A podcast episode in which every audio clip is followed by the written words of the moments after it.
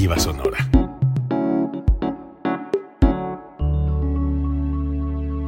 Código Libre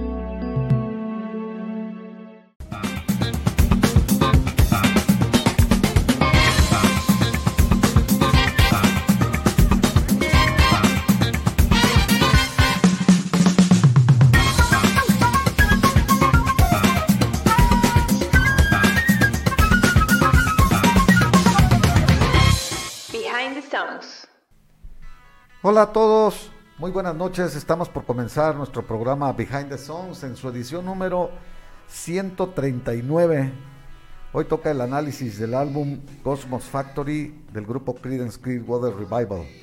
Gerardo, buenas noches y ya listos aquí para empezar otro programa más de ¿Cómo estás, Jesús? Buen día, tarde, noche a todos los que nos escuchan, a los que nos ven por las plataformas de Facebook de www.codigoliberradio.com diagonal live stream, estamos en vivo eh, o nos escucha posteriormente por las plataformas de streaming, Spotify, Deezer, Amazon Music, Google Podcast, eh, Radio, estamos ahí y nos puede escuchar este y los 138 programas pasados que hemos emitido de Behind the Songs. Este es el programa 139. Estamos en una temporada, cuarta temporada que la titulamos así para hacer algunas diferenciaciones temáticas. Cuarta temporada en el programa 25 de la cuarta temporada, donde estamos platicando y charlando acerca de discos clásicos, discos que marcaron momentos de la, de la música. Y lo que hemos eh, recorrido y nos hemos dado cuenta que mm, son, son álbumes que tienen más de 30 años. No hemos recorrido ningún álbum que tenga menos de 30 años, es decir, ningún álbum de los 90 todavía está, o lo hemos platicado, eh, tienen más tiempo de, este, de, de producción y básicamente es por el concepto que habíamos dicho aquí, ¿no? Para atribuirles el, el grado de, de, clásico, que es aquel que puede pasar de una generación a otra, ¿no? Y, puede tener ese ciclo, y la nueva generación lo puede este, consumir, lo puede entender, lo puede, lo, puede disfrutar. E incluso hemos tenido discos que ya están hasta por la tercera generación, ¿no? Entonces, es por eso que básicamente nuestros álbumes en esta etapa se están concentrando ahí, pero no descartamos que en algún momento un disco que esté llegando a los 30 años, es decir, pasado los años 90, ya puede estar dentro de esta categoría. Creo que ya hay varios que se lo merecen, después haremos un recorrido por ellos. Y el día de hoy nos toca hacer un repaso por esta banda americana. Esta es una típica banda americana, ¿no? Completamente este, el sonido americano de los inicios de los 70 finales de los 60 Una banda muy particular porque fue muy prolífica en muy poco tiempo y duró muy poco. Así es. Muy poquito. Sí, en muy poco tiempo hicieron todo su trabajo y dejaron una marca porque, pues en su momento competían con grupos de la época en, cuanto a ventas y, y los superaron a muchísimos que, que después este, fueron clásicos, ¿no? Y Creedence, pues más bien siendo una banda, ahora sí que urbana, por así decirlo, tenía toquecitos de country un poco y también un poco de blues. Metió John Fogerty, era un tipo muy versátil, es un tipo versátil y pues se fue apoderando poco a poco del liderazgo de la banda, pero pues, él hacía todo prácticamente, ¿no? bueno, tan hacía todo que hasta, hasta los errores de, contratos también los hizo. Sí. Y quedó atrapado en un contrato ahí que hasta hace muy poco, ¿no? se liberó y ya la justicia finalmente le hizo, eh, o sea, finalmente se le hizo justicia y recuperó todas las, regalías que, que habían que había cedido él por una, un error de, primaria, podríamos decir así, de, entregarle a un tipo sin escrúpulos los derechos de las canciones, ¿no? Saúl Sainz se llamaba este el que en su momento fue manager y posteriormente propietario. Ya hablaremos de eso un poquito más y de esas este, aventuras que tuvo John Fogerty con esta con esta banda. Era un cuarteto. Pues tuvo la desvergüenza de demandar a John Fogerty porque tenía él los derechos de, John Fogerty y porque decía que estaba plagiando otra canción que el mismo John Fogerty había compuesto, cabrón. Entonces el juez se, rió y dijo, es la primera vez que yo he visto que demanden a un autor por tocar una canción que se parece a otra que él mismo hizo. Sí, qué increíble. Qué ridiculez. Qué increíble. Sí, no, no, no, se, aventó una aventura, este, eh, John Fogerty, eh, muy particular. Como bien dices, llegó un momento en que él asumió ¿no? Porque no se lo dieron, o sea, nadie le dijo. Hubo hasta problemas. Pues. Muchos, pues de, ese es uno de, de hecho ese es el principal problema de la disolución de la banda, ¿no? Este, él se lo adjudicó propio y la responsabilidad se le empezó a echar, este, los demás miembros quedaron al margen, incluyendo su propio hermano que fue el primer miembro que sale en la banda y ya no quiero saber nada, Tom, ¿no? Era muy, era, tenía problemas él también emocionales y era un tipo, no, le falta, como asténico decimos los médicos, o sea que no tenía mucha energía, o sea, se dejaba vencer rápido ante cualquier adversidad, no, no, no, no era un tipo voluntarioso. Okay. Y finalmente murió después de eso, pues. Sí, murió este, en el dos, relativamente joven a consecuencia de una transfusión de sangre, ¿no? Creo que tuvo eh, ahí este le, transfundieron sangre contaminada, ¿no? Contaminada, que posteriormente le, ocasionó, la, muerte de, HIV. Sí. Y este, pero bueno, la carrera también de Tom Fogerty no fue nada brillante, digo, después de su salida en el 71 eh, hizo algunos discos este, solistas, participó con otros músicos, pero nada, nada, nada destacado, ¿no? Sin embargo, la carrera de John Fogerty solista sí fue exitosa, ¿no? Colocó muchos éxitos adicionales a los que yo tenía con este Creedence. Que dejó muy en claro quién era el, el, líder. eso estaba dejó muy, en claro, cuando ya él estaba por su cuenta, habían hecho un acuerdo de que si eran dos o más del o sea que eran mayores el número de, de, integrantes, conservaban el nombre, por eso no pudo ya llamarse Credence y, y Stu Cook y Doug Clifford se quedaron con el nombre. Y por eso ya tuvo que él actuar como John Fogerty y le fue re bien.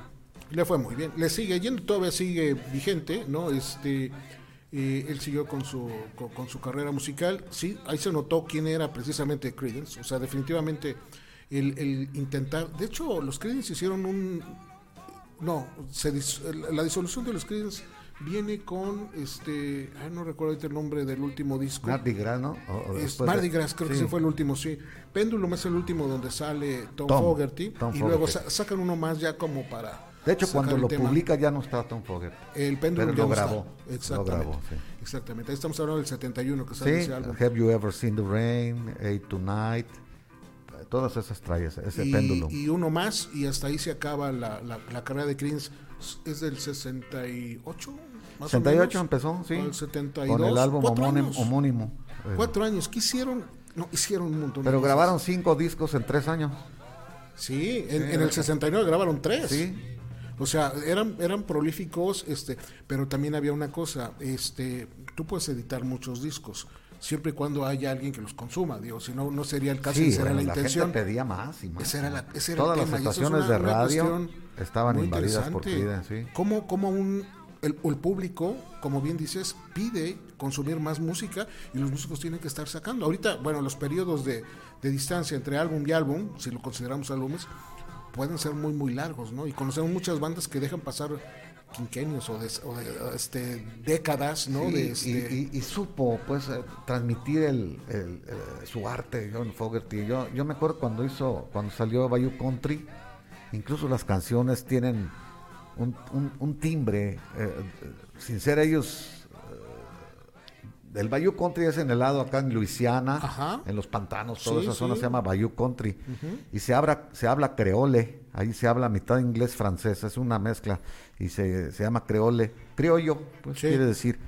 Entonces, este, si te fijas cómo pronuncian las palabras, aunque esté en inglés, le da un toquecito de esa región en, sobre todo en Born on the Bayou, nacido en Bayou, ahí deforma mucho las palabras. Hay parte del, del, sonido que Credence adopta y se le ubica y se le cataloga como swamp rock, que viene siendo rock del pantano, no es un género, es, un género que ellos dices este, que eh, en esos lugares donde dices Luisiana, había toda parte de Alabama, regionales que también lo practicaban, pero esto sí fue un fenómeno mundial. Y, lo más curioso es que estaban al, al polo opuesto de, de Estados Unidos, ¿no? Al, al, otro lado, en el este, en el, en el oeste de, de Estados Unidos, y no habían visitado el espacio, o sea, no conocían el lugar, no tenían la sensibilidad con la cultura, pero se adaptaron muy rápido, ¿no? Y generaron un sonido que se identifica más con eso que con su natal California, ¿no? Ellos son del Cerrito.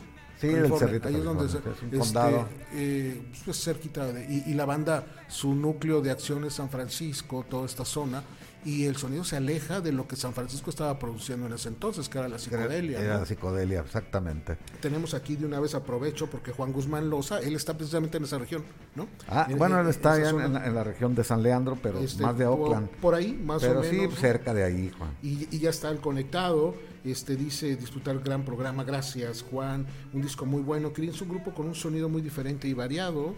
Ellos iniciaron aquí en la, en la bahía de San Francisco. Sí. Ujú. Javier Martínez también está conectado ya. Un abrazo, Javier, primeras.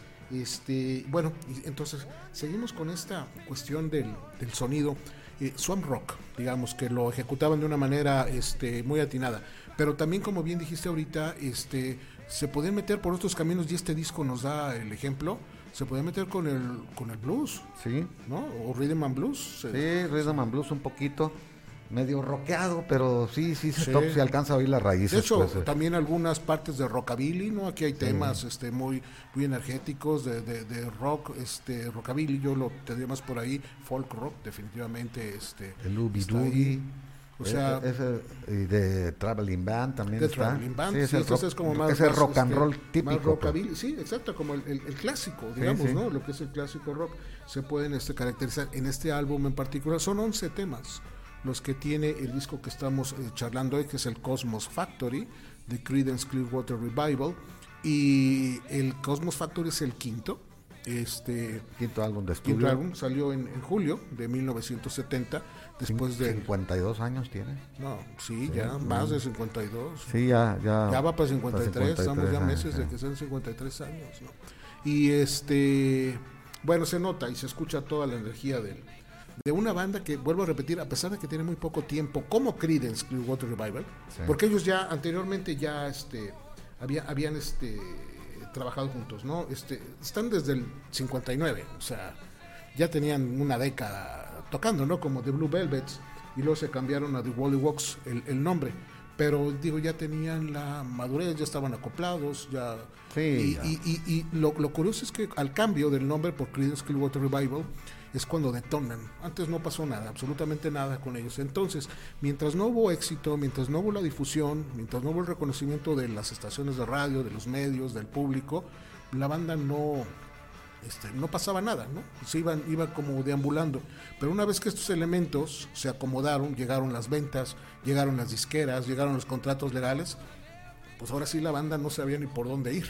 Sí, sí, tenían llegaron a tener pues muchísimo trabajo en cuanto a giras, en grabaciones y todas esas cosas que por cierto tocaron en Woodstock Sí. en el 69. I- imagínate lo prolífico del año. O sea, en un año tienes que sacar tres discos. Tienes que tocar en un festival de esta, de esta magnitud, ¿no? Y lo que seguramente repercutió en, en- en medios, en promoción, este... Hay en- un, promo- un, un, este un documental de ellos en Netflix, ¿sí es en Netflix o en, en- Puede ser Netflix. o en, o en American? En- No, yo creo que este, es en Netflix. en No, Prime. en Prime... En uno de los dos, en Prime, Amazon Prime o en, Netflix. Yo lo tengo, ya lo, ya lo, no lo he terminado, pero ya lo empecé a ver, ya voy como la mitad. Y es básicamente la historia de Creedence, pero trasladada también eh, a mitad al- a un concierto que en el- estuvieron en el Albert Royal Hall de Londres. Y está muy bien grabado. Era un, era un documental que Ok. una ellos tenían guardado eso, no sé yo por qué no lo habían sacado. Y lo sacaron ahora recientemente, y bastante bien remasterizado y todo, ¿no? Es que mientras, mientras y estuvieron se oye bien, se oye muy bien. en el lanzamiento del Cosmos Factory en 70, fueron a una gira por Europa y estuvieron precisamente en el, en el Albert Royal. Sí. Y, y está grabado todo el tras bambalinas, está, Ok, gra- eso está no- no, grabado. lo he visto, pero hay que, el concierto. hay, hay que ir directamente a este. A ver, ahorita checo bien la plataforma en donde está para, para, este, Sí, para confirmarla. con- Y este y, y vuelvo, o sea, tienes cuatro años, bueno, de hecho tienes tres, este, como banda ya detonada, este, producción de discos, te vas de gira a Europa, estuviste en, ese- en ese foro, digo, estar en el Albert City Music Hall es, este, es, es importante, pero sobre todo tuvo el reconocimiento en muchas ciudades europeas, que no era fácil que una banda americana tuviera el reconocimiento, más cuando Inglaterra tenía tanta producción y tanta calidad. E- Era, era muy complicado que una banda americana tuviera un reconocimiento en Europa.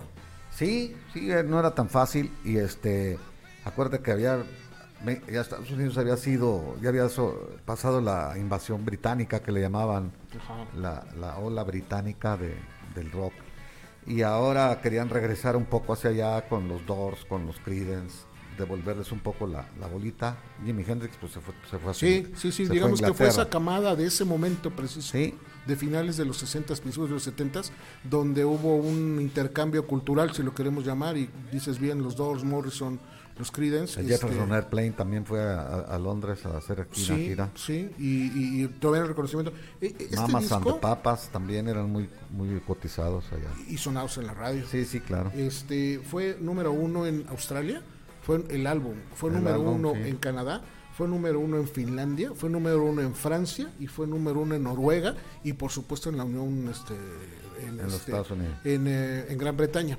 Eh, entonces, bueno, también habla de la- del alcance y la, la magnitud y la penetración que tenía esta, esta banda en los tiempos donde la eh, comercialización y la difusión internacional no era nada sencillo, ¿no? O sea, era, e- e- era muy complejo este, traspasar las barreras de las, de, las fronteras de los países para que tu material, tu música, ¿no? tu, tu expresión fuera reconocida, este, comprada ¿no? y pedida por otros públicos. A veces también hasta, hasta un poco difíciles y complicados, ¿no? Incluso hasta el idioma, ¿no? Bueno, Finlandia y Francia, Noruega, este, seguramente no entendían lo que los Creedence hablaban en sus, en sus letras, ¿no? Sin embargo, también fueron muy, muy, muy reconocidos. Déjame ver si tenemos aquí a el doctor Salvador Adame. Ya nos mandó 50 estrellas el doctor Adame. 50 estrellas que este. ¿Qué son las estrellas para el doctor Adame, hombre? Sí, este. Y quién más, Manuel Menotti Cetina, también aquí este, conectado. Gracias a los que se conectan con nosotros. Eh, nos eh, gusta mucho que usted pueda compartir, intercambiar eh, comentarios, eh, quizás alguna remembranza, una experiencia, un recuerdo que los Creedence o, y este disco en particular de Cosmos Factory o alguna de las canciones, vamos a este, ahorita a poner cinco canciones que fueron seleccionadas por ustedes mismos. Eh, les recuerda algo, ¿no? Nos quieren platicar o compartir, nos, da, nos daría mucho gusto, porque hacemos de esto una comunidad interactiva. Behind Songs es una comunidad como tal y bueno, el intercambio y la, la charla es este, siempre fructífera y también este, muy motivante. Eh, Nos vamos con la primera canción, Jesús. ¿de una Vámonos vez? con la primera canción. Este, decirles nada más por qué se llama Cosmos Factory. A, a Doug Clifford le decían Cosmo, era Sí, su sí, apodo. sí, sí. Y entonces ensayaban seguido en su, en su bodega o una cosa así que él tenía ahí en su casa. Y él decía, vamos a la factoría. A, Sí, a- como a la fábrica, Como a la fábrica, ajá. vamos a la fábrica a ensayar. Y ya le pusieron, vamos a, a la factoría de Cosmo. Y por eso se llama Cosmos Factory. Y esa es la razón.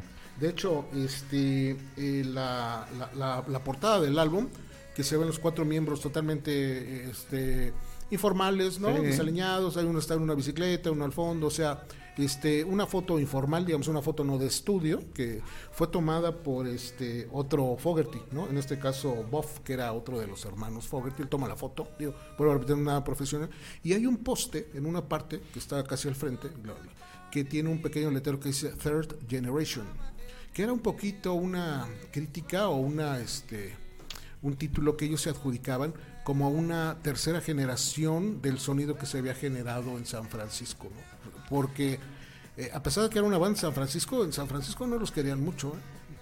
No los Sí, querían pues, mucho porque precisamente tenían otro ritmo, otro género y Eran tenían otra un- onda. eran otra cosa No y estaban en la comercialmente eran muy- y, sí, y- ¿no? y- y, este sí pues, digamos no es que no los quisieran sino que estaba muy incipiente todavía el nacimiento de ese ritmos y de de hecho lo, lo, lo mencionan como el precursor del grunge del grunge que después Oh, se hizo famoso en toda la costa Ajá. occidental no Ajá, ok. hasta hasta Seattle pues Sí.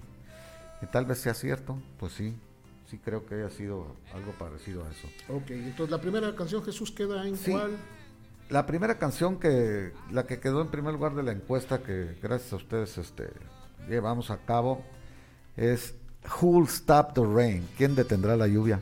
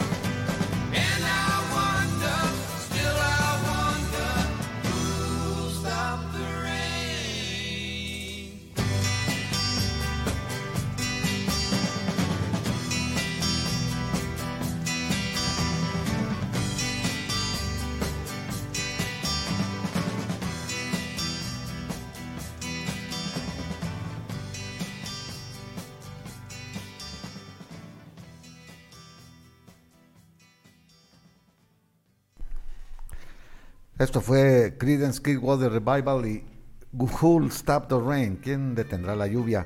Esta canción tuvo dos, dos versiones, dos o dos este, ideas por las que se dice que se hizo. Y la, la, que, eh, la que se hizo popular en un principio era como estaba plena guerra de Vietnam en todo su apogeo, que él hablaba de la lluvia, ¿quién detendrá la lluvia de balas o de, Claro. o de misiles que caían sobre la- los vietnamitas? Él lo desmintió en una entrevista con Rolling Stones. Dijo que no, que él se refería a Woodstock. Que le tocó ver pues en, en Woodstock. También ese es otro mito porque parece ser que fue primero, este, o no sé si grabó primero la canción antes de que fuera Woodstock. Se me hace que sí es de julio, ¿no? El álbum sale en julio del Ah, está, 70, entonces no es. pero Woodstock fue en agosto del Sí. 69. Entonces, Entonces, él le gustó jugar con las dos versiones, pues de Ujú, acuerdo ah, a la claro. situación y decía que pues que era que se salía por la tangente, decía que era muy agradable ver a 500 mil personas enfangadas porque cayó un tormentón en Woodstock y se enlodaron todos y se quitaron la ropa, dice, todos se quitaron la ropa, dice ahí, era muy muy agradable ver este a tanto joven mostrando sus cuerpos, ¿no? Y bueno, parece ser que eso le da más más valor a, a- a la, a la idea de que fue la- más bien la lluvia de balas eh, a la que se refería en Vietnam. Porque pues, Eh, no, o sea, este. no puedes haber referido a Woodstock si aún no, si aún no ocurría. No, claro, claro. Narrativamente encajaba muy bien el tema de Vietnam, ¿no? Sí, Digo, hubiera claro. quedado por su. Por, ya con Fortunate Zone ya hablaban un poquito de esos Sí, temas. y dice que su niño tenía cuatro años y, y que lo oyó a él cantarla en Ajá. su casa con la guitarra y que el niño hablaba poco y que le dijo, papá, por favor detén ya la lluvia. o sea, y, y sí dice que era lo de la guerra de Vietnam. Sí, este, hemos visto aquí y hemos platicado varias veces en el programa cómo la intención de una canción pareciera que va cambiando conforme el compositor va creciendo porque de repente tiene una este un origen y más adelante dicen no eso no fue el origen más bien era este y luego lo, lo vuelven a acomodar lo vuelven a acomodar Corrijo, sí, es más bien de gusto. Estamos Sí. hablando de 69 Cor- ajá. y este disco fue hasta el 70. Sí, el Yo 70. estaba confundiendo la fecha. No, sí, sí, sí, este, agosto. el- De hecho, los Creedence tocaron el domingo en la madrugada, entre la una y las dos de la mañana. Este, El último día ya. Sí, ya, Sí, este, y bueno, eh, seguramente él tuvo, sí, porque fue el domingo el cierre, él tuvo la oportunidad de ver todo lo que sucedía, no sé con qué anticipación No, sí, estuvo, ¿no? él se acuerda cómo estaban enfangados, pues. Claro, y, claro. Y, y sí describe eso, la- quién detendrá la lluvia ya como para... Entonces, este, sí fue, fue en agosto del 69, el disco sale en julio del 70, da tiempo suficiente para Sí, que sí, yo- yo concuerden el- las, el tenía el enfoque concuerden las, sí. las- las fechas, ¿no? Este, básicamente la, la- la canción este, está como dividida en tres partes, ¿no? Un enfoque histórico, un pasado y un presente. Está ahí como que acomodada la, este, la, la letra, la lírica que hizo John Fogerty. John Fogerty era el compositor Sí, principal, ¿no? Eh, el- a veces se hacían apoyar de temas grabados con anterioridad. Este álbum tiene dos o tres que tienen eh, compositores este, que no fue eh, Fogerty, pero esta sí es prácticamente de, de él. Empieza el sonido con, con una guitarra acústica que le da el toque de folk rock este, inmediato. ¿no? Ese, e- e- ese riff de inicio pues es muy, muy característico del, del folk rock y así funciona. La colocaron como sencillo. Este álbum tuvo una peculiaridad. De los 11 temas, 5 fueron sencillos. Los 5 fueron top 10. Sí. Los 5, este, pero sacaron y sencillos tres, doble de, A. tres de ellos top 5. Sí, top 5. Sí. Dos eh, del segundo lugar y de uno dos de de segundo. lugar. E- Este quedó en el llegó hasta el segundo Sí. lugar, pero venía doble cara A, esto que Lo, habíamos lo dicho que ¿no? Ah. llaman double sided que le llaman. Ajá. Entonces lo tenían que publicar así. eh, cuando en las listas aparecían las dos canciones porque no sabían exactamente cuál era la que estaba Sí. votando el público. Fíjate, yo, yo, yo tampoco a veces entiendo mucho en cuestión de mercadotecnia por qué no hacer, e- por qué no hicieron tanto eso. No era muy recurrente, ¿eh? que, Bueno, hicieran- es que- dobles caras o No, lo que pasa es que se- las disqueras se la jugaban para como tienen igual de calidad estas dos canciones, vamos a, a meterlas mejor doble cara. Es que mucha gente automáticamente eliminaba el lado B, o sea, nomás interesaba Sí. por el lado A al, al promocionarlo. Pero no nada más la gente, incluso a veces la misma disquera. O sea, Sí, el tema era uno y el, Y era el otro era el- relleno, el que nadie era- quería era puro escuchar, relleno, puro relleno. Porque había que poner algo Sí, atrás. y si eran dos de calidad, mejor hacían dos sencillos con dos con dos de relleno, sí. Sí, o a lo mejor lo que pretendían eran tener cierto número de ventas que con hacer uno un programa de otro. de dobles dis- de dobles caras. Sí para hay, que- claro, yo me acuerdo el de, de varios, ¿no? De, de Come Together y Something, por Ajá, ejemplo. sí, To- no, las sí, dos sí, sí lo hay. Cuando la, cuando la, la, la, la mercadotecnia Don't Let Me Down y Get Back también. Sí, Otras dos canciones. Eran un doble cara, doble A. que hacen ese, ese ejercicio de, venta, ¿no? De tener un doble A. Eh, este álbum, Cosmos Factory, sacó dos. Dos de ese, con ese formato. Este tenía Who'll Stop the Rain y Traveling Van, ¿no? Si Eh, mal sí, no claro, recuerdo. es que- sí. sí. Yo lo recuerdo, pero primero Claro, lo compré. claro, claro. Y luego compré el LP. Ya cuando tenía yo tres disquitos, pues dije, de una vez compro todo el disco. Pues ya, ya me faltan nada más seis temas, cinco temas y, para y- completarlo. y bueno, se- ese disco no se rayó, se desgastó, cabrón. O, sea, o si, si has visto, si te tocó ver Sí, discos no, que se desgastan varios, los surcos, güey. O sea, no es porque estén rayados. se, ven, se ven grises. ya se desgastan los, los Se surcos. se hacen sí. grises. Eso le pasó a ese disco en mi Sí, casa. hay, hay discos que Digo, a se mis ensucian. hermanas les encantaba también. no, pero, y- pero tiene la razón. O sea, sí hay discos. Evidentemente, la, la aguja con el tiempo se empieza a deteriorar y empieza a maltratar también los surcos. No, claro, pero pero después, de tienes- verdad, yo, la yo lo sé. aguja, yo- Yo, cambias- he visto eso. Yo tengo No, discos así. sí, cambiábamos la aguja también ya cuando se oía mucho his, Ajá. que decíamos his. Pero, pero sí Era la onomatopeya del roce, ¿no? El gis Ajá, sí. con H.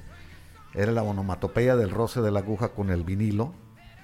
Entonces, cuando ya se oía muy franco, que ya no servía la aguja, pues. o sea. Pero, pero eso que dices no, no es un término metafórico, ¿eh? O sea, no, No. es de, ay, se me desgasté el disco de tantas veces que los puse. De verdad eso Sí, pasaba. sí, sí pasaba, sí, claro que sí. A mí me pasó en varios, ¿no? En discos, eh, en, sencillos, en EPs y en LPs. Y no se diga luego quizás el este el- el, eh, la, la funda, que pues también se maltrataba tanto meter, sacar el disco, se abría, se Se- partía, se, poníamos los costados. Alrededor y, y sí, para resistieran. Los, los más cotizados, pues los que más se usaban, les poníamos un refuerzo antes de que se dañaran. Sí, había unos que Había una especie de cinta canela de anti- antigua Sí, que era la más canela. resistente. O ya algunos ya lo forraban como si fueran, o sea, forrar con un plástico, ¿no? ah, así es. Actualmente ya hay unas fundas de plástico que protegen los, los, los Fíjate, por cierto, este álbum, muchísimos años después, en una ida a mi casa que nos juntamos a, ir amigos a jugar cartas, yo todavía estaba soltero, un amigo mío, que no creo que me esté escuchando, pero se llama José Luis eh, este, Velázquez, ah, cariñosamente le decimos la metra, estaba enamorado de Creedence él. Y cuando me esculcó y vio mis discos, agarró Cosmos Factory y me dijo, préstamelo para grabarlo. Dije, te lo regalo. Se lo regalé. ¿En serio? Ya después ya tenía como 20 años conmigo, pues el disco. Yo, yo ya no lo ponía, pues yo no sé, te digo que casi lo desgasté yo completamente. Y todavía le sacó jugo José Luis. Espero Oh, qué que- bueno, qué bueno Sí, sí, sí, se lo regalé porque sabía yo que para él era un tesoro. Ya para mí ya lo había sido, ya no, ya no, lo- ya no significaba lo mismo. Este, nos, nos escribe Manuel Menotti, Cetina, dice, de las primeras bandas que conocí por allá del 76, ¿no? Gracias a su hermano mayor, que en paz descanse, que bajó de Estados Unidos con vinilos de Creedence, Beatles, Shocking Blues, Santana. Cream. Este, qué bueno que te gusta el programa, Manuel. Muchas, muchas gracias. Tiene su colección de Creedence y de Fogerty solista. Este, qué, qué, qué memorias, ¿no? ¿Y, y cómo se conseguía antes el material? Creedence tuvo mucha aceptación en la Ciudad de México de siempre. Siempre, ¿no? sí. O sea, lo adoptaron desde finales de los, desde que salieron. Pues tú te debes de haber acordado, a ti te tocó yo creo en tu infancia ver Creedence contra Beatles, Sí, la claro, famoso duelo. sí, y- y en llamaban la- en la tel- radio. en, AM, Sí. llamaban por teléfono las- y te daban el voto. Y el, y el entre canción y canción y los comerciales decían, se va a votar la canción Yesterday con, con por poner Who'll Stop the Rain o quién detendrá la lluvia contra Yesterday. Entonces llama- llamaba a la gente y luego ya decía, ganó Who'll Stop the Rain y esa es la que ponían. Sí, sí, luego al ratito otros dos, de otras dos canciones. Pero aparte era- éramos tan igualados que les decíamos los Creedence, no era nunca los llamamos Creedence Clearwater Revival. Ah, aparte era un, un título muy largo, pero ya en confianza todo el mundo lo, lo- lo ubicaba así, los Creedence. Los Creedence decíamos, Así sí. tan sencillo, no había ser tan Sí, largo. el- argot ya de la radio algunos decían sí, sí, Revival, pero ese ya era... Ah, eso, eh, eso era ya muy ya, ya era el canal 58, así Sí, decían. Ese, ese sí. Pero este, sí, Para sí, nosotros recuerdos. era Creedence. los Y, y era, y era una banda que sonaba muchísimo en la Sonaba, radio. muchísimo Gerardo, la mira, tú, tú todavía estabas muy pequeño, pero sonaban en las posadas, en, Ay. la- en las bocinas de esas grandotas que ponían, Sí, altavoces, Sí, sí, sí, claro, claro. que ponían en, en una un tocadiscos, le ponían una, un altavoz. En las calles se hacían las, las, las posadas. En las ferias de que había ferias de juegos, pues de juegos mecánicos, ahí también ponían. eh, yo lo recuerdo hasta en, la, en el santuario de la- la- del Guadalupe, en el tiempo de los de los rosarios, que yo no sé si todavía se hagan, yo me imagino que sí, para allá cerca del 12 de diciembre, pues. Ahí pues, jugaban lotería, Sí, sí, ahí sí, en el atrio, y entre juego y juego ponían canciones. Era, era, muy popular. A pesar de que era música en inglés, digo, al menos eso sucedió en México. No sé si en otros países más abajo, en Latinoamérica, en Sudamérica, fueron también parte de la, este, de la cultura musical de, de ese tiempo, pero en México sí, ¿no? Y, y nos confirma nuevamente ahorita también Manuel Menotti la, la hora de la radio, la hora de los Creedence, ¿no? Sí, Este, sí, sí. Y, y digo, fue, un, fue grupo, el- y el- este, el, Creedence contra Beatles. Me hubiera gustado preguntarle a Jesús Iturralde cuando lo tuvimos en, en, en vivo, Sí. en este programa. Él le tocó vivir todo eso. no, claro, pues él, no, hombre, y luego cuando tocó agarró la, eh, agarró la pantera de la juventud un tiempo. Sonó seguramente, y él- claro. él, todavía, yo creo que vio esas reminiscencias porque ya habían pasado los Creedence. Sí, de, de hecho, de una vez aprovecho, no se está oyendo. No, no, oye, porque eso era muy temprano, Jesús. Este, eh, Ah, tan temprano. este, Bueno, pues eh, nos puedes tiene- oír después en podcast y le mandamos un entonces ahí le abrazo, mandamos ¿no? un saludo. Le digo, Ah. escucha, porque voy a hablar algo de ti. Te- tiene una banda, Eh, Jesús. el gurú de la radio. Tiene una banda, tiene una banda musical y tocan, y claro, sí? de clásicos. Y yo recuerdo que se aventaba, él es el guitarrista, el, el solo en Susie Q, por ejemplo. Ah, sí, O sí, sea, sí, ¿no? era, o sea, estos era muy temas cotizado eran- ese, ese riff. Claro, y él, y él lo, lo trae, pero bien armado en su Gibson. O sea, este, sí, pues también, también, también toca, ¿no? Ah, otro amigo que se ha comunicado que vive en California, Ramón Hernández, que también tocó en varios grupos musicales aquí en La Piedad. Tocaba la guitarra, Ramón. Tocaba muy bonito Susi él con la guitarra. Es que y la Chumina en, la, en la batería, en paz descanse la Chumina. Esta El banda papá de era- Brenda y de Vanessa. Y de Vanessa, es Sí. correcto, que, a veces nos escuchan y a veces nos ven y que les mandamos saludos. Este, esta, esta, eh, los uh, hits de los Creedence eran muy repetidos por las bandas de, de- en vivo en México, ¿no? En Sí. los bares, o en, en ese tiempo no había bares, eh, se llamaban café, cantante, o Así algunos es. lugares donde podías... Había música en este, vivo así, o, música o- en vivo. o ¿no? que se echaban un palomazo, gente, o que traían a un guitarrista ahí solitario. y era muy muy común que, que estos fueran los más cobereados, ¿no? Los Así sonidos es, del- sí, de, sí, de sí. Creedence, ¿no? Entonces, bueno, sí. Sí. en México fue, fue importante. José Luis Hernández Celis, saludos desde Puebla, muchas Un gracias abrazo, por estar Luis. conectado. A, a José Luis le encanta Creedence. Iván Alejandro Cárdenas Bañales, este, saludos. Un abrazo, gracias, colega gracias por estar, Cárdenas, este, hijo de mi gran amigo Gabriel en paz descanse. eh, conectados. Este, bueno, ¿y qué te parece, Jesús? ¿Nos vamos a otra canción? Va. Vale, preséntala. Bueno. Esta, esta canción es, también es una joya.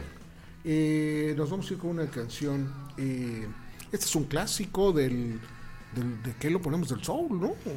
Mitad soul, sí, de Sí, ¿no? blues Vamos para allá, ¿no? empezó y- Este- y, y luego se rockeó un poco con Sí, Creedence, sí, de hecho, de hecho nace en el sonido Motown Sí. y Creedence hace una versión a su estilo, a su modo, con, con los instrumentos que ellos ejecutan bajo guitarra, batería y los vocales de, de Sí, fue, fue todo un reto, ¿no? Claro, Para por Creedence, eso eso porque es- acababa de pasar el suceso, todavía no se acababa ni de enfriar el suceso con, con Marvin Gaye. Qué difícil es agarrar un tema que lo tienes en la punta, Así en la es. popularidad y querer hacer tu propia versión. O sea, esto sí es un reto muy arriesgado. Este, eh, vamos a escucharla y luego seguimos y hablando. hablamos de ella. Vamos a hablar I Hit It Through the Grapevine con los Creedence.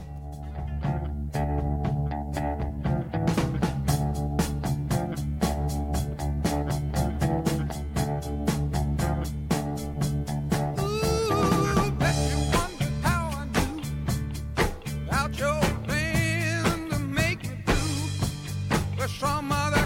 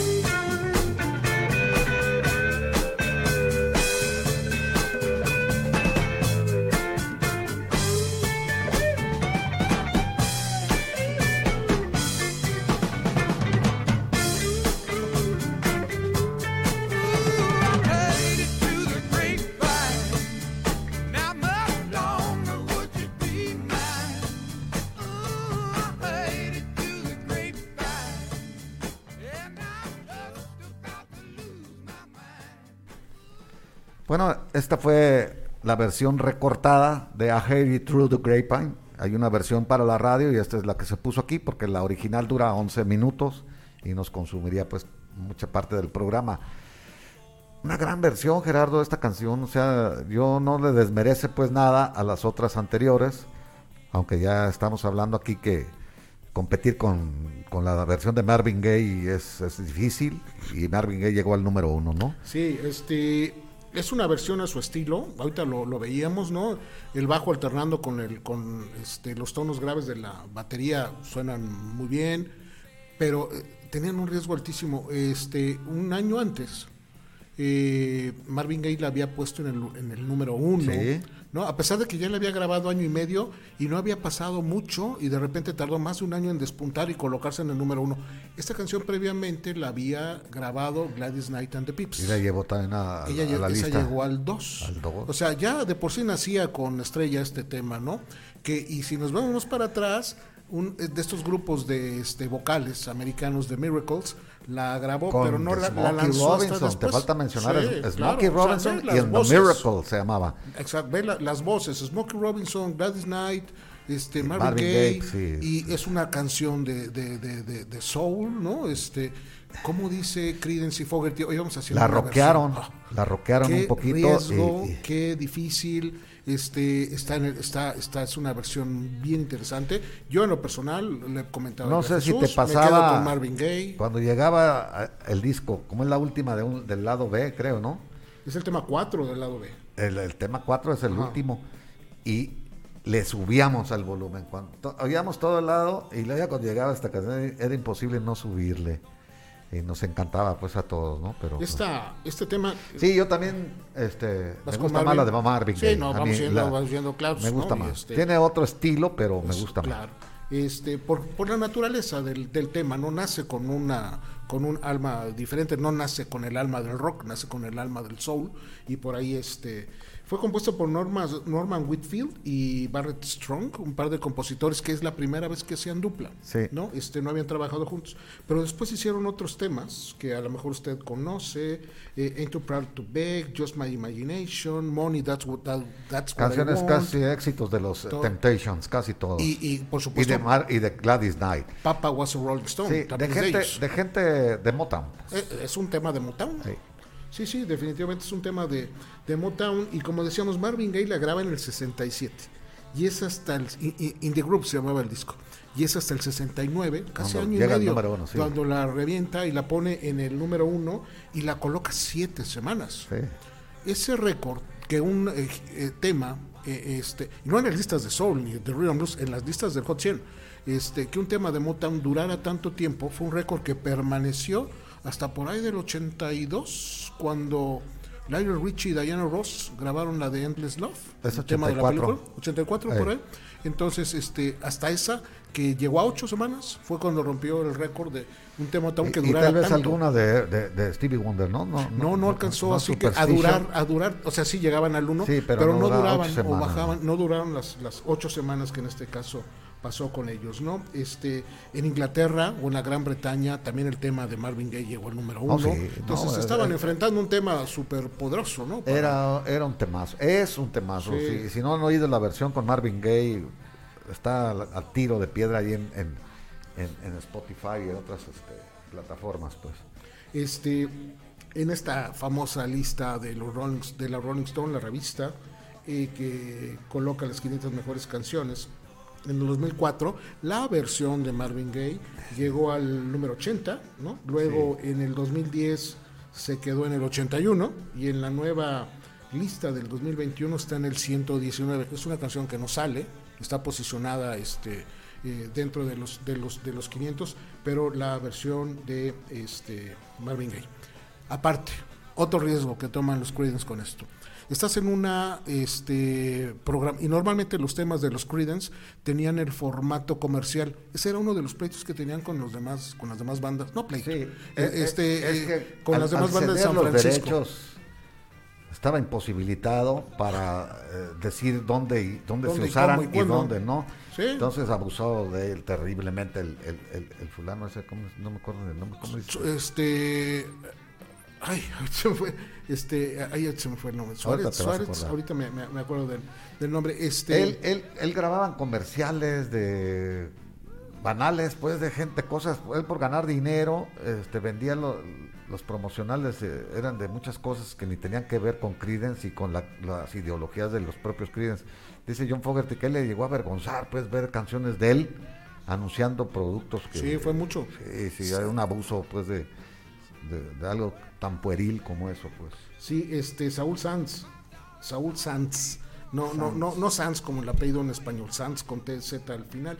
Este es el, el personaje del que estamos hablando. Entonces, ellos aún así se arriesgan a hacer un tema de 11 minutos donde la parte fundamental es el, el, el- jam ¿no? que sucede entre los instrumentos.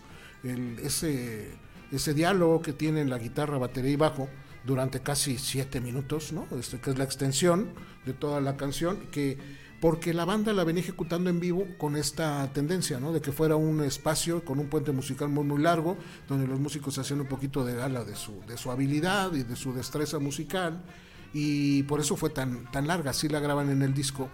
Y lo curioso fue, nuevamente rompiendo el- el- los cánones comerciales, la radio le empezó a poner Sí. la versión de 11 minutos. O sea, Ajá. era algo muy extraño que eso sucediera, ¿no? Este, vuelvo, las canciones de 3 minutos son las que necesita la radio porque ahí se les iban. do- si pones una canción de 11 minutos, se te van tres cortes comerciales. Sí, claro, ¿no? Y había, había una especie de regla, ¿no? Entre todas Sí. las radiodifusoras para no romper con ese código Sí, sí. de que no duraran más de tres minutos las canciones. Y aún así la pusieron. La Sí, pusieron. le fueron alargando cada vez. Acuérdate que ya lo había, ya se había roto ese mito con Hey Jude de Beatles, que fue parece de las primeras largas, así que rompieron con la. John Lennon se, se montó en su macho y dijo: si me cortan mi versión, me enojo. Así y no la pudieron cortar.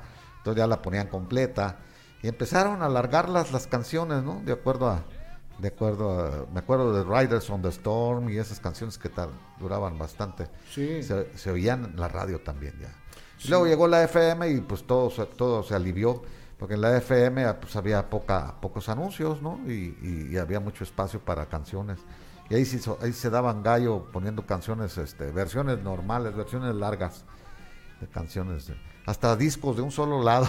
Sí, ponían. los dejaban completos, claro. claro, Llegué, claro, llegué claro, a oír yo el lado A de Dark Side of the Moon, por ejemplo, en, en Sí, FM, sí. completo. Dar- dar- el álbum que acaba de cumplir la semana pasada, bueno, según lo que escucha, estamos haciendo este programa en marzo del 2023, recién acaba de cumplir 50 años el álbum Dark Side of the Moon, Dark pero Side of the hubo Moon. varias Oye, estaciones cierto, donde lo ponían completito, Sí. completito de inicio a final, sin pausas. discaso. Este, el tema es incluido en el Salón de la Fama de los Grammy. Ellos tienen también un Salón de la Fama. Estaba, no sé si todavía esté ahí junto al Staples Center de la, Sí. la arena de básquetbol. Este, este tema con Marvin Gaye entra y también entra posteriormente, años después, el tema, pero con Gladys Knight. Es decir, las dos versiones entran por considerarse unas versiones que son históricamente Sí, este, y que fueron triunfadoras pero, eh, también Claro. en la cartelera. Claro, este, la de los Creedence no, la de los Creedence Sí. es meramente esta, esta participación y eh, llegó al lugar 43 a pesar de tener esa duración tan larga, ¿no? Y de que, de que funcionara y de que la gente tuvo la reconocida con las este, vicisitudes que platicamos ahorita, ¿no? ¿Sabes cuántas versiones tiene a Harry True to Greyfan? 279 versiones. Con diferentes, Con diferentes a- a- grabaciones artistas, bandas, grupos. Imagínate Sí. nada más qué clase de canción, ¿no?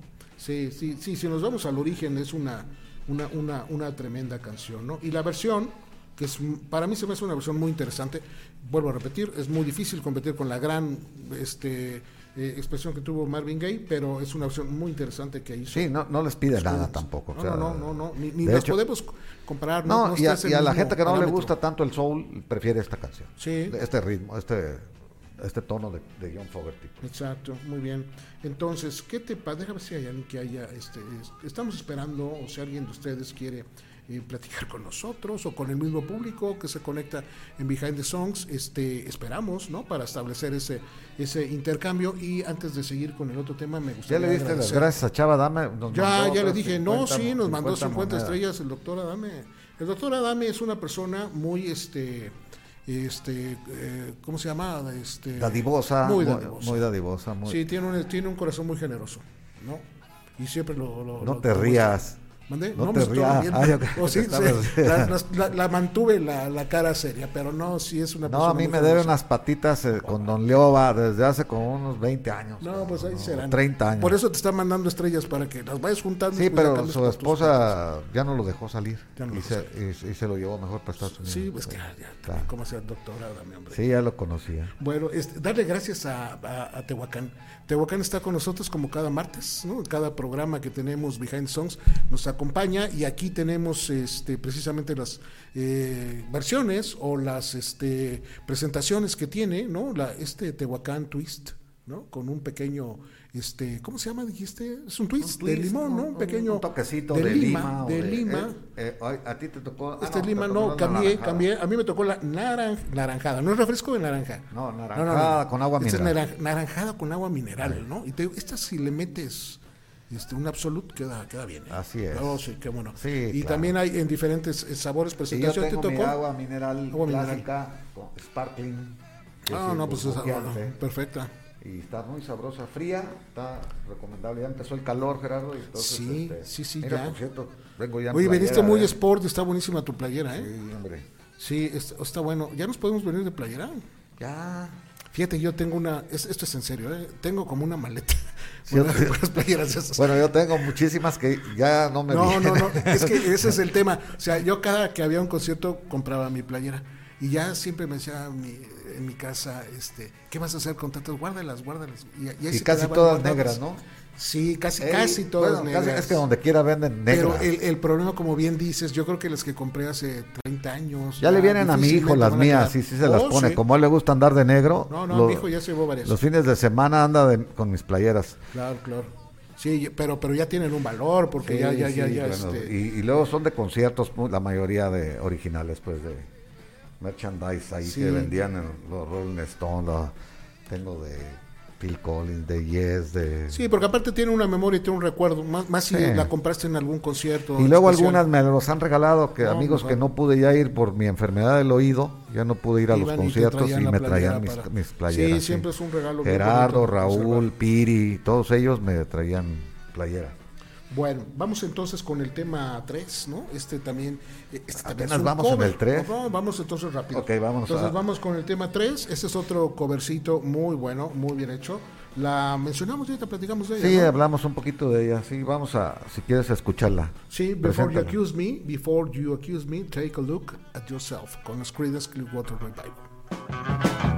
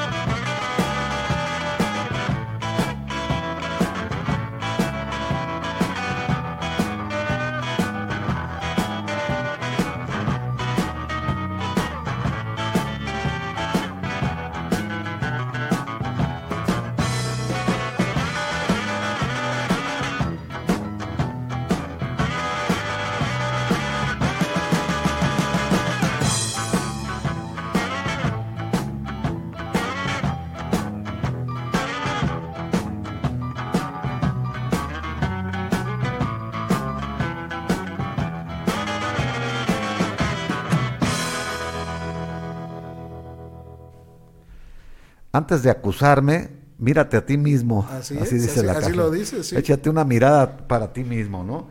Bueno, esto lo dijo John Fogerty. Pues no es canción compuesta por él, ¿o sí? No, este es un cover también. De hecho, la había cantado Bob. De- es de él, de Bob Diddley, Es- sí, original de, músico de blues. Por, por Bob Diddley, Diddley en 1957. Entonces esta ha tenido hasta su blues, un poco de blues, sí, y, sí. y- y ha tenido un poco de soul también. Y Eric Clapton le dio una versión muy buena, acústica y, y- y también con eh, Este, electrónica. él sí ya lo hizo por ahí del 87, El- ¿no? el Journeyman. Pero el Journeyman, el disco saca su propia y versión. le Unplugged también Y en, el- el en el 92. En el de, en el de MTV. Sí. Pero también platicamos antes de entrar a este programa que la versión de Eric Clapton es la versión. Incluso para mí es mejor que la original, la de Bob. Pues es un blues sentido, natural. Yo la oí Puro. primero con Creedence, ¿verdad? Fue Ajá, la primera sí, vez claro, que todo. Yo sí claro. la tengo en la mente muchos años con Creedence antes de oír a Eric Clapton. Y medio que me gustaban igual, un Ajá, tiempo. Pasa el tiempo y ya, digo, Clapton se oye más clase, ¿no? Sí, se ve mucho, sí. O y lo más- refuerza con la versión en, en- en vivo, en, en acústico acústica, también, que también suena muy bien. Es- Y lo vi yo en vivo también, que eso cuenta. No, y aparte, pues sí. Y vimos el- la primera parte del concierto ese, en el 2001, fue en, en- en- acústico y la segunda electrónico. cierto, sí. es cierto, es cierto, Entonces era, tocó esta Sí. en acústico. Este, Y tocó Laila en acústico también. La, la versión original este, de Bob Diddley es del 57, ¿no? O sea, la época del, del blues, ¿no? Y donde hizo tantos, tanto trabajo. El bajo en la versión original es de Willie Dixon. Sí, o sea, temas también de Willie Dixon que en el From the Cradle viene mucho Sí, de, de eh, Eric eh, Clapton, ¿no? Son, son, son pilares, Bob Diddley y Willie Dixon de- del mismo Clapton y de todo el sonido de blues rock, ¿no? Que, que está. Entonces, eh, entra bien, es donde decíamos que este disco tiene tintes de, ya escuchamos algo de soul, este, rhythm and blues, ¿no? El folk rock, y esto es entrando más al, al blues en, en la misma versión. Hay un dato muy curioso que la versión original de Bob Diddley, n- él es evidentemente el compositor, pero no aparece el nombre de Bob Diddley, aparece Elas McDaniel, porque Elas McDaniel es el nombre real de Bob Diddley, y así es como la firma cuando la, la edita por primera vez en el, en, en el 57, ¿no? Hay una historia de un este biógrafo, ya ves esta gente que siempre se incorpora a las a las bandas, ¿no? Y que tiene quizás algunos secretos o este o ha, ha- ha estado con ellos en gira, entonces sabe este, datos importantes de la biografía de las bandas y de sus integrantes. Él dice que este, Joe Fogerty tomó este tema de alguna manera, dice, no, no lo confirma, pero dice que tiene, hay muchas posibilidades que sí haya sido cierto. Lo tomó especialmente por el título para mandarles un mensaje a los de la banda. Aprovechó. Sí. Eh, este, le gustaba, era una canción que le gustaba mucho. Y entonces en ese tiempo ya, ya había discrepancias de que... Y entonces le- él, él aprovechó para tirarles el mensaje, ¿no? Antes de que me acusen, échense una mirada a ver qué han hecho aquí ustedes. A ver, díganme las contribuciones que han, han hecho, cu- cuántas letras escribieron, cuántos arreglos, eh, hasta, la, hasta las discusiones gerenciales, pues, ni siquiera se han metido a, a las negociaciones ni nada. Me dejaban todo a mí. Eso es lo que quiso también decirles con Pues esta de una canción. vez, pues les, se les queda. Pues pues, era un contexto quede, ¿no? meramente personal, ¿no? Entre ellos, pero bueno, lo tradujo a, a un buen disco y quedó. Sí, no, digo, definitivamente también es una interpretación bien interesante y este y bueno, hasta bueno, también como bien dices, de aquí funcionaba hasta el 87 cuando Clapton es una versión que yo creo que recopila mejor el sonido este del blues.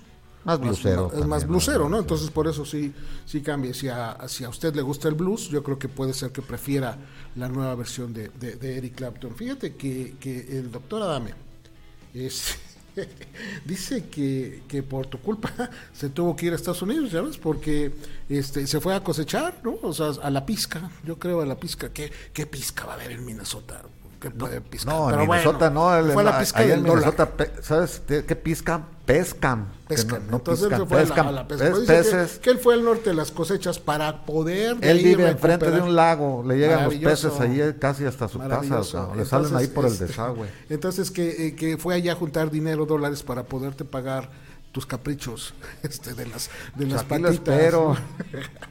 y que por eso, que por eso no manda más estrellas, porque si por él fuera, ¿Te nos, acuerdas nos que entre, abrumaría entre- de entre broma y broma le decía que iban a vender el Carmen sus, sus colegas? Pues ya lo vendieron, ahora sí en está, serio. Ahora sí en serio. Y yo no sé si ya se gastaron su parte o se la mandaron. Venga Oye, día, chava, venga por cierto, no, que me dé un, un- un poder para yo cobrarle a su nombre porque se lo van a fregar.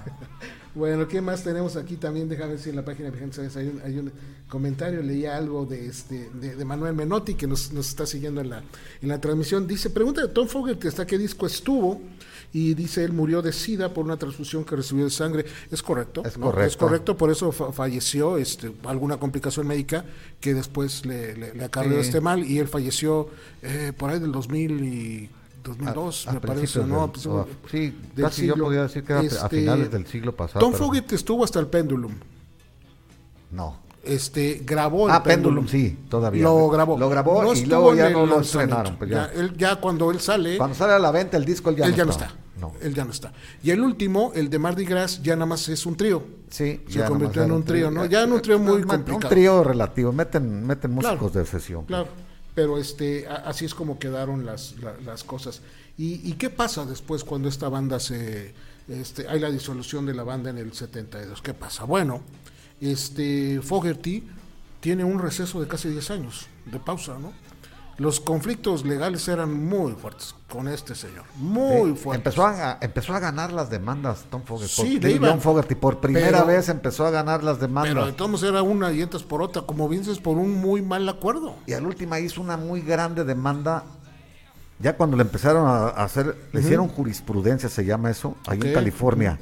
Entonces muchos músicos acudieron a la jurisprudencia porque tenían el mismo problema. ¿Ok? Y eso le sirvió el juicio a todos para darle velocidad y ganarlas eh, hasta en, re- en retrospectiva.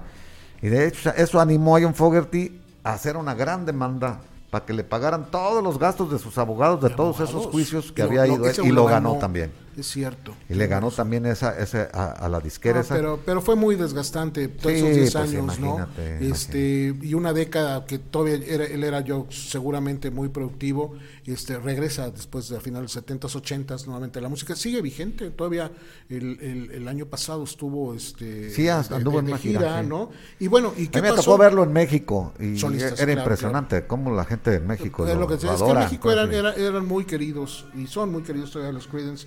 Sí, e- e- era la primera vez, y no sé si regresó después, pero era la primera vez que venía. Ah, ok. Eh, fue como en el 2006, yo creo, 2007 por ahí.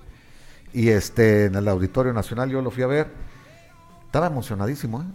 La gente parada cantando sus canciones. decía, no hay una canción que no se sepa. pero estoy Sí, no, sorprendidísimo. dice. si he sabido que, que- que les gustaba tanto Creedence, o yo, pues, dijo, hubiera venido desde hace cuánto. ¿Cómo no hubiera sabido? Pero bueno, como, como haya sido. Eh, los otros dos miembros, era Stu Cook y este Cosmo Duke Clifford. eh, Cosmo Clifford, eh, se unieron en un conjunto que se llamó Creedence Clearwater Revisited. Revisited. O sea, le hicieron un pequeño ajuste al nombre tradicional y siguieron sacándole provecho a la música que habían grabado. Por el problema también, El pues que se extendió también. al nombre y había demandas y pues le pusieron cosas. Revisited para quedaron, que... quedaron verdaderamente mal, ¿eh? Sí, sí, sí. Eh, eh, hubo intentos, bueno, no intentos, más bien la gente, la, la prensa les preguntaba, ¿se van a volver a juntar? ¿Se van a juntar? No quiero saber nada de ellos y ellos no queremos saber nada. nada. De hecho, fueron inducidos en el Salón de la Fama, eh, los Creedence como banda, este Clearwater Revival.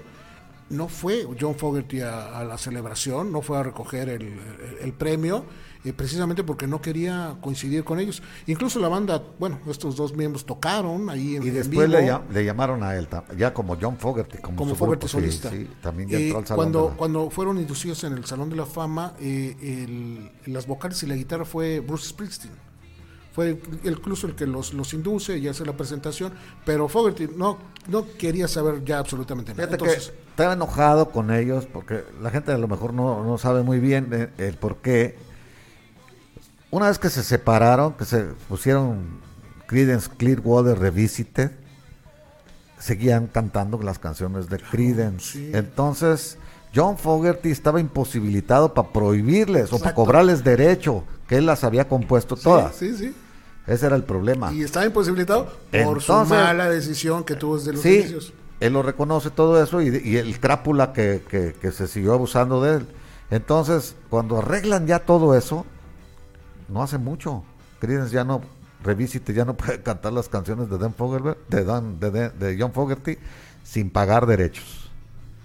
¿Quieres cantar mis canciones? Vas a pagarme derechos. Hijo. pues eso debió haber sido lo justo en los inicios, pero volvemos a decir, una mala decisión, una mala asesoría, ¿no? Una este, Es lo que inexperiencia. quería hacer este Roger Waters con Pink Floyd, que ya no tocaran sus canciones. Casi, que él casi, sí, sí, se sí. peleó con ya con todos, Sí, ¿no? Que y él- se le pelea quiere con decir al- todos, sí. y le quiere decir a toda la gente que él era el único genio. Ah, una, una cosa así más o menos. Esta banda de los Creedence Clearwater Revisited en algún momento tuvo de guitarrista a Elliot Easton. Elliot Easton era el guitarrista de The Cars, ¿te acuerdas de esta Sí, banda? sí, de, sí, claro. de New Wave, excelente banda, ¿eh? Y en algún momento Elliot Easton, cuando pues The Cars no andaban haciendo nada, estuvo participando con ellos en la, en la guitarra. O y cuando se murió Rico Kasich.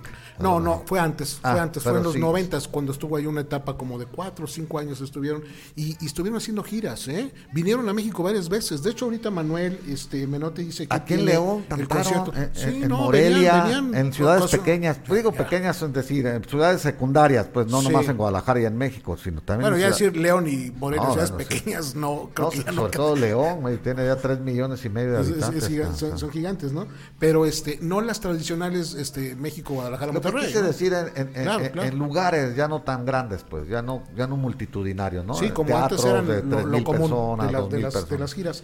Y este eh, Manuel dice que él tiene el concierto de Creedence en México en el 2000. Vinieron varias veces Sí, con, a con este en el auditorio se presentaron varias veces. De hecho, la última vez que se presentaron como Chris Road Revisited, estos dos miembros, fue en el 2020, en febrero del 2020 en Aguascalientes. Es lo que dices, de ciudades más Sí, pequeñas. mis amigos, algunos fueron aquí a León, Sí, por eso. a, a Querétaro, creo que también se presentaron. Y, y pues yo ya no quise ir, yo ya no me interesan. pues, No, yo es este, que yo, bueno, yo también sería muy complicado, bueno, si no, no, es muy complicado ver ese tipo de, de presentaciones, pero todavía hay algo más feo, te voy a decir que es, había dos miembros que acompañaban, por ahí del 2010 se incorporaron algunos, este, eh, Dan McGuinness y Kurt Griffey, eran unos músicos de apoyo básicamente, ¿no? Para completar el cuarteto. Este, pues ahorita se están presentando y ellos se hacen llamar Revisiting Credence Al revés. tocando las canciones de los Creedence y se anuncian. Fíjate el anuncio casi casi que, que, que- que hacen es este eh, lo- con los músicos que actuaron en giras con los Creedence. O sea, Revisited Creedence.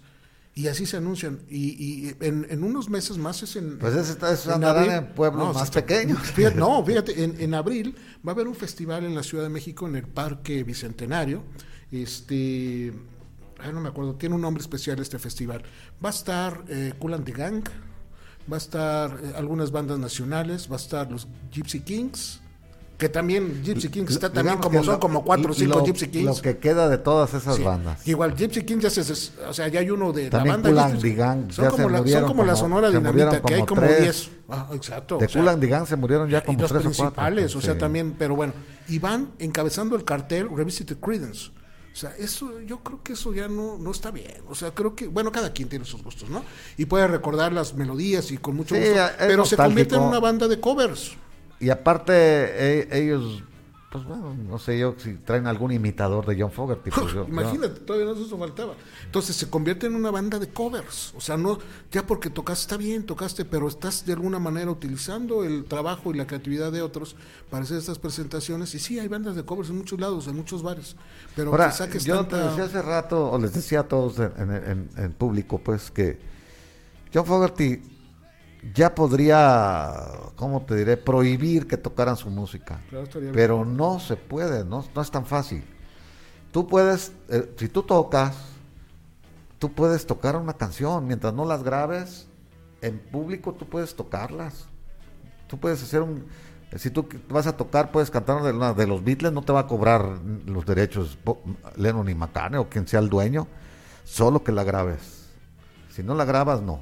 Son, fíjate, ese, es- ese es un tema que habrá es como que si revisar bien en la cuestión de derechos de autor. de tu casa hay, ¿Cómo hay- a eh, pagar los derechos? de, Pues no. de- de alguna manera debe de haber una retribución. Sí. Eh, hay hay, una retribución. hay- hay términos Hay un este, modo. legales. Sí, hay, un y modo- sí hay- hay, hay también, licencias, hay y sí modelos. también hay, hay Claro. manera de prohibir que toquen tus, te- tus en En la- claro. determinado grupo. Claro, no, sí. Sí, hay. Sí pero puede ser. tienes que meter un, un, pues una controversia, no sé Sí, son se diga. temas legales de derechos de autor que sí proceden, ¿no? Eso, son un poquito Eso querían complejos. hacer este Led Zeppelin, que no se tocara nada de ellos en, en- en Spotify. No, y muchos muchos grupos, King Crimson apareció apenas hace uno o Sí, dos porque años. Se dieron cuenta que la tenían perdida. Prince también, muchos tiempos no, no encontrabas nada de Prince Pero en se dieron red. cuenta que la tenían perdida, entonces ya mejor decidieron, pues Ya órale, cada de- uno, de, este- ganar algo a nada, eh, pues sí. Son diferentes modelos. Bueno, Jesús, nos vamos con Sí, otra porque aquí está buena la plática, pero el tiempo también se nos viene encima. Vamos con el tema 4. El tema 4 que la gente seleccionó a partir de su votación, que Jesús hace cada semana en su perfil de Facebook, pone todas las canciones del disco y tú seleccionas tres. Y las que tengan más votos es el orden de aparición. No precisan que sean las mejores, ni mucho menos, simplemente para poder acomodar el orden. Y si hay una selección, porque vuelvo a repetir, este eran 11 temas del álbum, se seleccionan nada más 5. Así es. Y entonces el tema 4 de este día es Run Through the Jungle con los Creedence Clearwater Revival.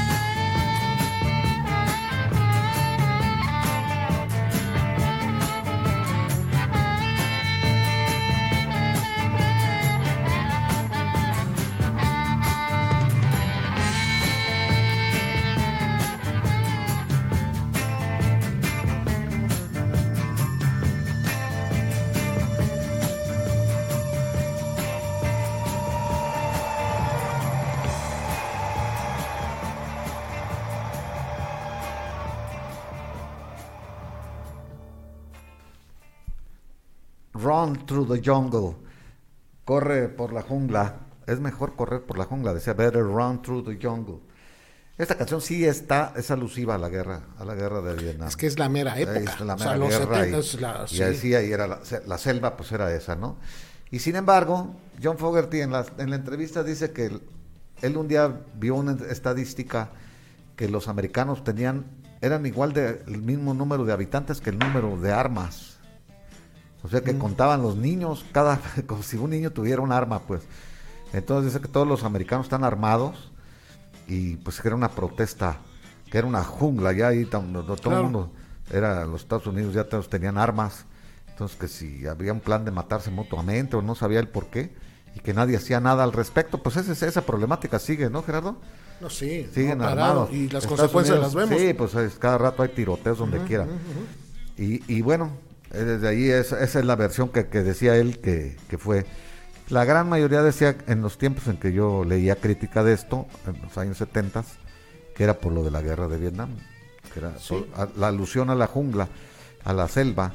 Pero pues, también hay selva en las ciudades grandes, ¿no? Claro, Así les claro, las claro, selvas sí, de concreto. ¿Sí te ¿no? acuerdas De- que había esas frases a la Claro. selva de concreto y tenían otros nombres las ciudades? Sí. Sí, que era una selva de eh, la sobrevivencia del más fuerte, pues. Básicamente es Sí, eso, sí, es ¿no? y eso. digo, es, decirlo, es una analogía a ese Es una tema. metáfora, sí. Este, este es el último tema del lado A, ¿no? El tema 6 del lado, del lado A, donde se abre la primera cara, compuesta por Fogerty también, este, completamente por él. Eh, hay algunas intervenciones de sonidos un poco raros que se pueden escuchar, simulando precisamente los sonidos de la, de la jungla dentro del tema, que son unas producciones de precisamente las guitarras y los pianos que fueron grabados pero reproducidos al revés, Ahí. para que pudieran tener ese sonido. No, ese fue un este, argumento que Stu Cook no, platicó alguna vez en una entrevista como parte de la producción del... Y la armónica la toca John Fogerty, La- armónica la era- toca John Sí, tocaba piano, tocaba toca guitarra, evidentemente era la voz, ¿no? Stu. Cook es el, el bajo, ¿no? Este Tom, eh, Tom Fogerty fue guitarra, coros en algunas ocasiones y Cosmo Clifford fue el baterista, ¿no? Cuatro, con cuatro miembros tenían para, para hacer esto. Hay un comentario ahorita de Gerardo Esquivel a la torre, dice, me parece que en México los máximos grupos en popularidad fueron los Beatles, Beatles y los Creedence. Sí, Yo estoy de acuerdo, de con él, acuerdo. totalmente. Por cierto, aprovechando, Gerardo Esquivel tiene un programa todos los miércoles en Uncut Classics dedicado exclusivamente a los Beatles, muy interesante. Podemos hacer una recomendación para que ¿Cómo, este, cómo se llama el programa? Ay, No se me fue ahorita el nombre. Si ahorita nos pones Gerardo, este, no, ay, ahorita, pero es los miércoles a las 8. ¿En- en Entonces, Uncut? en Uncut Classics. Ah, Puede que- ser que, primero La- la- vean eh, Código Libre a las 8, termina y luego se regresan o algo hagan. Si no, los programas de Código Libre quedan guardados para Sí. que los puedan ustedes ver posteriormente. Entonces, ahí que haya una, una conciencia. Buen trabajo el que hace Gerardo Esquivel recuperando Otro grande de la Beatles. radio, pues. Este, sí, los Beatles, los Creedence fueron, yo creo que sí, los más populares y los que todavía siguen teniendo difusión. Quizás por ahí de repente se metieron los Rolling Stones, ¿no? así como en esas participaciones, pero básicamente esos eran los músicos y los, las bandas más, más importantes, ¿no? Eh, el tema que escuchamos ahorita también, Tom Fogerty declaró en varias ocasiones que era su tema favorito. Sí, él siempre lo dijo, que- porque tenía una secuencia relativamente fácil y que no perdía la secuencia musical, ¿no? Durante toda la, la canción, pues. Sí, La Onda Beatle se llama el programa de Gerardo Esquivel. La Onda Beatle. la noche, La Qué Onda padre. En O- otro programa de la bitlemanía. pues. Sí, no, se suma, se suma esta, este, este cúmulo porque siempre hay algo que decir, ¿no? y es una banda que tiene desde 60 años y de todos modos sigue te- teniendo eh, material y, y tema de, de charla y Sí, y bueno, ¿no? ese también es un doble double sided que le llamaban doble A Ajá, porque te- está con Up Around Event que era decía Up Around Event da- dale vuelta a la vuelta pues o sea ese se llamaba así y con Run Through the Jungle Sí. era, era el sencillo ese. Los Creedence eh, grabaron sus eh, seis materiales en Fantasy Records. Esta era la. y este la alcanzó el número 4 Este es el 4, El entonces el cuatro. top 5. Y, y- y hay un dato muy curioso. Este. y fue el sexto sencillo de la banda en alcanzar el top 10 Porque en, en total, en total la banda consiguió 14 top 10 Sí. en su cortita carrera. 14 top 10 y 5 de sus 6 discos, 5 de sus 6 discos, este estuvieron también en los en el top 10 de los álbumes Sí, de los es que Estados aquí Unidos. cuentan como disco, el, el sexto sencillo de la banda en alcanzar los 10 primeros. Sí. Pero Entonces tanto sencillos es que como eran dobles, dos de dos canciones alcanzaron a llegar a- alcanzaban, ¿no? 14 sencillos entre los 10 primeros. Sí, pues, 5 el nu- álbumes número uno consecutivos. creo que en nada más Proud Mary, ¿no? Ninguno. Ah, ni Proud no Mary, tiene ninguno. Esa es otra de las cosas muy curiosas yo- porque yo- este eh, ninguno de los discos de, de, de- de Creedence, ninguno, perdón, ninguno de los temas de los sencillos llegó al número uno. Tuvieron varios números dos. Sí. Este, pero eh, número uno no alcanzaron ninguno. Ese es un dato muy curioso, tener 14 sencillos en el top 10 y que nu- ninguno haya alcanzado la, la lista de hasta arriba, pues es como un dato muy, este, muy, muy, muy curioso, ¿no? Este, para terminar un poquito con este, con este tema eh, del este, Run Through the Jungle, hay algunos covers por ahí que ustedes pueden escuchar de Bruce Springsteen.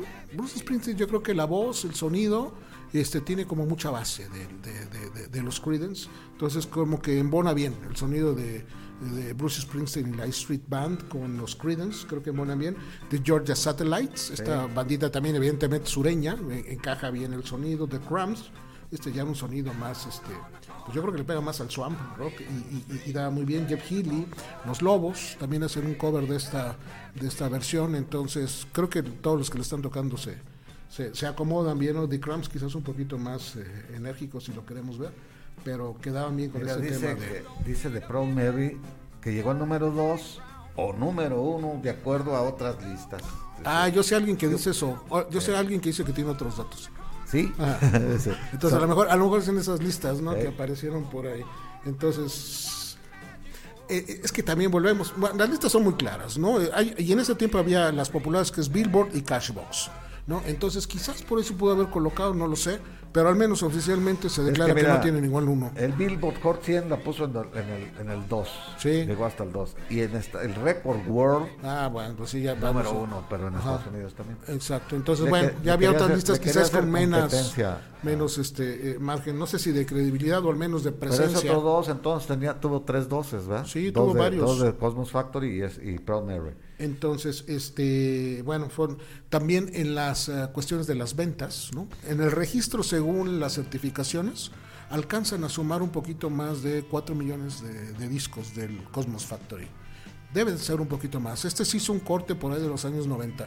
Y ya, ya dijimos, después ya se hizo un verdadero lío poder contabilizar de alguna manera las, las, Las ventas, ventas. las descargas, las, en fin, se hizo muy complicado. Pero al menos por medio de certificaciones se puede confirmar que son más de 4 millones de, ventas. Que yo creo que son bastante, mucho más. ¿eh? Y como dices, si metemos las de México, donde es mucho más difícil contabilizar los números de ventas, este, definitivamente e- era, era muy común, al menos en, cuando yo me acuerdo, cuando era niño, eh, que encontrar un disco de los Creedence en cualquier casa. En todos lados había. Como que era algo, sí, o sea, siempre, siempre vas a encontrar un disco de ese tiempo. Sí. Encontrar un disco de José José, uno de... De Roberto Carlos era otro de Vicky Carr, esos tres había en mis tiempos en la Creedence, o sea, prepa, ¿no? Pero es que no le gusta en la casa del rock, no le hace, pero debe de haber uno de los Creedence. O sea, es como que era. Y un que poquito penetraba antes muy de- familiar. de Beatles, Y en de todas Beatles, las casas, Y de sí. Beatles, como que yo, bueno, no sé. Por supuesto que no es en todas las casas, ¿no? Pero este era como era como común verlos y encontrarlos. ¿no? Mucha gente, este, amigos míos también, eh, sus primeras canciones que les en inglés que les gustaron fue por Creedence, ¿eh? Sí, sí, sí. Más o el que primer por- contacto sí, incluso con el mismo Sí, rock. porque los Beatles no, no, no, no, no, estaban tan familiarizados en muchos con ellos. Sí, sí. Pero la gente que nomás, nomás le cantaba en español Sí. y, y, y sus primeras canciones en inglés que les Sí. empezaron a gustar fue Creedence. Y, y- y a lo mejor esta fue la primera ventana para muchos, Sí. para el sonido en inglés, pero también para el rock. Entonces Así creo es. que es importante la participación de esta banda. Pues nos vamos, Jesús, ¿no? Porque ya se nos vino, yo pensé que Sí, a pues ya, ya, menos, no, ya, pasó, ya son 9.25. Sí, ya. Sí, pues vamos a despedir el programa agradeciendo a, acá a Cabina, Jaime Juan y Felipe este, su trabajo y gracias por, por su- Sí, gracias a la, a, a la producción de, de Felipe Gutiérrez, al sonido de Jaime Juan Romero, para que suceda Código Libre, este, para que suceda este programa. Gracias a usted que nos sintoniza, que nos ve, que nos da una reacción a las publicaciones, que nos escucha en las plataformas. Eso nos ayuda a que Songs sea una comunidad cada vez más grande si podamos llegar y tener contacto e información con, con muchas, muchas personas. En la página Behind the Songs casi somos 182 mil seguidores. Eh, Código Libre, que es nuestra raíz, este, esta, esta página y este radio digital, 24 horas al día, 7 días a la semana. Nos escuchan en www.códigolibreradio.com. Evidentemente tenemos un espacio rock clásico donde seguro suenan los Creedence. Entonces, este, gracias por su atención. Gracias, Jesús. Gracias a ustedes y gracias a todos los amigos que se comunicaron directamente con nosotros. Un abrazo. Y nos despedimos escuchando la número 5 del programa, que es Long as I can see the light, que quiere decir mientras pueda ver la luz.